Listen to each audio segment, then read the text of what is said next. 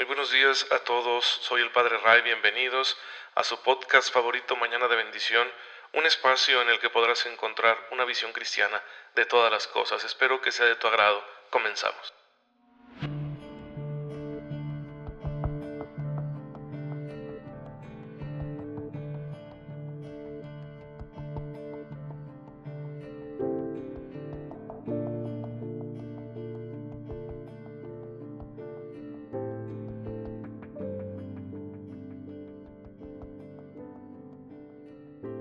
Muy feliz sábado, queridos hermanos. Les envío un cordial saludo a su amigo el Padre Ray. Bienvenidos a este podcast católico, que espero que sea su podcast católico favorito, Mañana de Bendición. Les pido una disculpa el día de hoy porque eh, la grabación pasa en vivo a través de Facebook en la página Padre Ray. Sin embargo, el Internet no siempre nos permite hacerlo y hoy ha sido un día de esos. Pero bueno, ya saben, siempre encontraremos estos retos en el uso de las nuevas tecnologías de la comunicación. No pasa nada. De hecho, me sirve esto para recordarles ese deseo con el que yo siempre les saludo mañana con mañana, y es que tengan una fe muy viva, muy despierta, que les permita crecer, que les permita resolver todo, todo lo que la vida les depare a la manera de Cristo, con su mismo amor, sus mismas actitudes, su misericordia, su generosidad, su paciencia podemos hacerlo porque el Señor tiene todas esas gracias y bendiciones disponibles para nosotros. Y por ejemplo, cuando se te atraviesa algo así, algún inconveniente, alguna contrariedad, no te desesperes. No te dejes vencer por el estrés, por el enojo, por la frustración. Simplemente pídele al Señor su ayuda y Él vendrá y te ayudará a resolverlo todo de la mejor manera posible, para que no te conviertas en un energúmeno, ¿verdad? Lleno de ira, que empiece a protestar porque le están saliendo las cosas mal. Siempre tendremos esos retos en la vida porque no controlamos todo. Así que hay que estar dispuestos a enfrentarlo, pero con la gracia que Dios nos da y eso te sirve para hacerlo de la mejor manera posible, con la mejor actitud, una actitud que resulte edificante, que te ayude a ti a santificarte a la hora de enfrentar esas dificultades, pero que también sea edificante para quienes te rodean, para los demás que quizá están observándote y que bueno saben que eres creyente y entonces están atentos quieren ver en ti ese testimonio que seguramente les ayudará a ellos también a acercarse al Señor. Pues muy bien, el día de hoy, todos los sábados, la iglesia venera a la Santísima Virgen María, Madre de Jesucristo nuestro Dios y Salvador. Es nuestra intercesora y es nuestro ejemplo de fe porque ella no solo fue Madre del Señor, sino también discípula suya, discípula fiel hasta el final. Y nosotros queremos imitar sus virtudes, por eso todos los sábados la iglesia la recuerda con especial devoción. Y también, como cualquier otro día, pues la iglesia hoy celebra algunos santos. Entre ellos yo quiero destacar hoy a San Eulogio y Santa Lucrecia, los mártires de Córdoba. Ellos vivieron en España cuando ésta se encontraba bajo la dominación musulmana. Vivieron por allá en el siglo IX. Y Eulogio era un hombre muy decidido que quería evangelizar y estaba determinado a seguir anunciando la fe en Cristo, a seguir anunciando la doctrina católica, en medio de aquellas circunstancias en las que los dominadores musulmanes cada vez les imponían más cargas a los que permanecían siendo católicos. Y por eso se convirtió en un objetivo de las autoridades.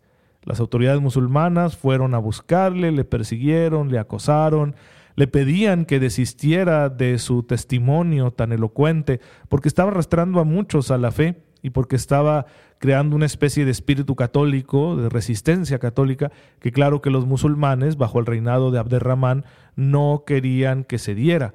Y por eso también eh, intentaron lisonjearle, seducirle, y le decían, mira, te damos una cantidad de dinero y tú finges que te conviertes, ni siquiera tienes que convertirte, solo finge que te conviertes al Islam y entonces perdonamos tu vida, te vas con un buen saco de monedas y tú puedes seguir creyendo en Cristo. Pero como él era sacerdote y había llegado a ser obispo de esa ciudad, pues eh, entonces él sabía que ese iba a ser un muy mal ejemplo para su comunidad. Así que permaneció firme. Y sin embargo fue muy complicada su vida de ahí en adelante. Lo persiguieron bastante y él tuvo que refugiarse en la casa de una mujer de padre musulmán y madre católica que se llamaba Lucrecia.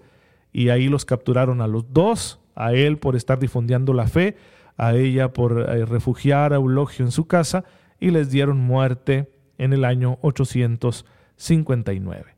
Pues eh, hermanos, Ese es el testimonio que el Señor pide a muchos de sus hijos. Hay que estar preparados porque no estamos exentos de vivir nosotros una persecución así. Persecuciones violentas, crueles, donde se limiten nuestros derechos, nuestra participación en la vida social, nuestras oportunidades de trabajo, simplemente por el hecho de ser de Cristo. Esto puede pasar, esto pasa en muchos países. Quizá ustedes y yo nos sentimos muy cómodos porque aquí no nos pasa, porque nominalmente vivimos en un país mayoritariamente católico, pero esto pronto puede no significar nada porque la cultura no es católica, al contrario, es una cultura con cierto grado de anticatolicismo. Y creo yo que esa dosis de anticatolicismo va incrementándose conforme pasa el tiempo. Así que es una posibilidad y nosotros tenemos que estar preparados. Y bueno, qué mejor manera de estar preparados que conociendo bien nuestra fe y disponiéndonos a vivirla santamente. Y una parte importante de nuestra fe es la dimensión ética, la dimensión moral, que está contenida principalmente en los mandamientos y por eso aquí estamos estudiándolos con detenimiento gracias al catecismo de la Iglesia Católica. Hemos llegado ya al séptimo mandamiento, que en la letra dice no robarás, y que tiene una gran amplitud en sus contenidos porque incluye toda la cuestión del uso ético de los bienes materiales, del dinero y todo lo demás.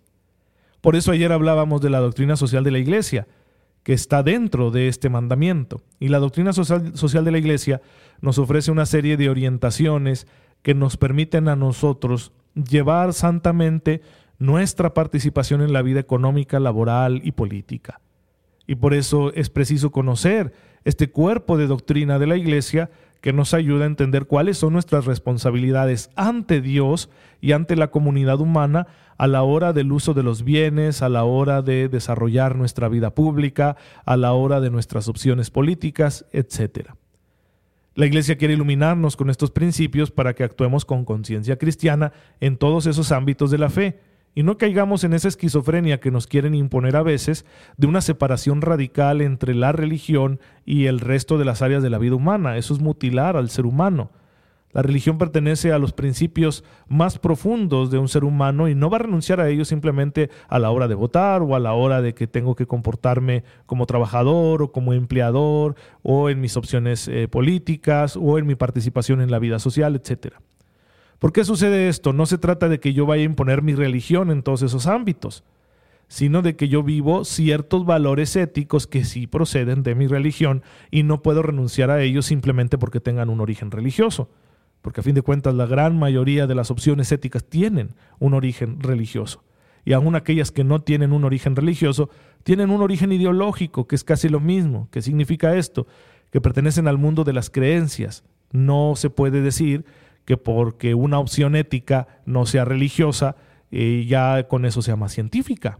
No, en realidad la ciencia poco puede decirnos acerca de la ética. Así que nuestro comportamiento social tenemos que comportarnos como lo que somos, como hijos de Dios. Y bueno, por eso hablamos de la doctrina social de la Iglesia y ahora quiero mencionarles qué nos dice esta doctrina social acerca de los sistemas económicos.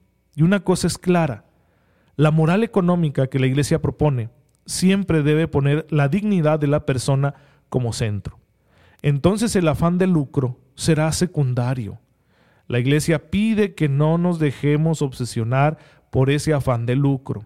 Lucrar, tener una ganancia mediante un negocio, una actividad económica, un intercambio de bienes, es lícito moralmente hablando, pero no puede estar por encima de los derechos fundamentales de la persona.